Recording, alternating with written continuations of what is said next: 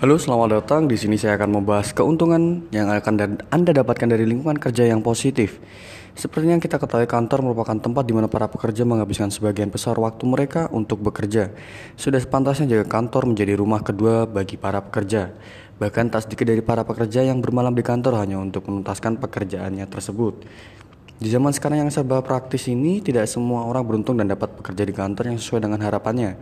Hal ini juga yang lebih membuat se seorang sering kali memilih untuk pindah atau resign dari pekerjaannya dengan harapan dapat mendapatkan tempat kerja atau kantor yang lebih nyaman.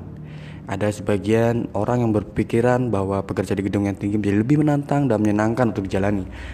Namun tak jarang oh juga orang yang menginginkan sebuah pekerjaan yang dapat dilakukan di tempat-tempat yang tenang dan jauh dari keramaian serta kesibukan perkotaan. Hal ini dapat dimaklumi mengingat standar kenyamanan bagi setiap orang tentu saja akan berbeda antara satu dengan yang lainnya. Maka dari itu, lingkungan kerja merupakan salah satu faktor yang sangat penting